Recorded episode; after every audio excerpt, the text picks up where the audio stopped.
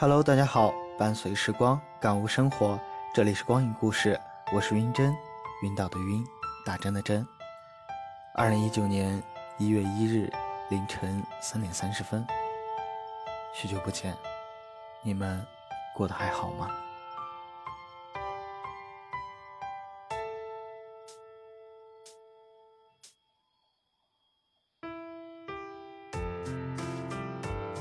明天会更好，这五个字太过久远，是听谁说的已经不可考证。它也太土了，没有人会宣之于口。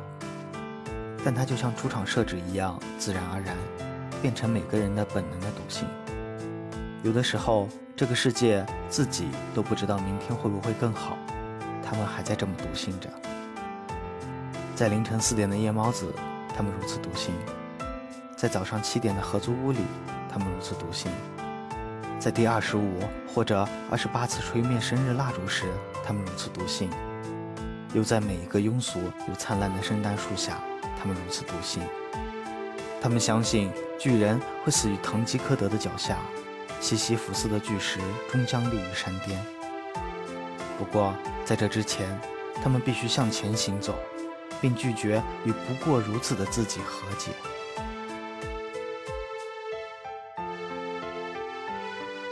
夜深了，此刻向窗口望去，平均每个亮点里有四个夜猫子卷进被窝，在这个时间结界里缓慢自愈。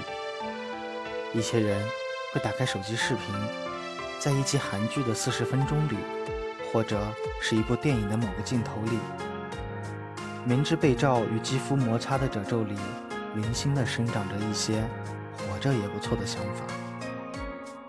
就像卖火柴的小女孩，划亮一集一集的综艺和电视剧，点燃短暂的温暖和希望。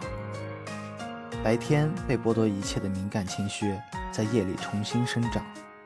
这里有你想过的生活，想成为的样子，也有你忍住的泪水和生活欠你的一场大笑。只要屏幕不熄，故事就不会停止。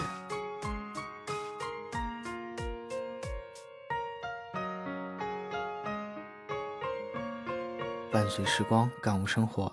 这里是光影故事，我是云真，我们下期节目再见。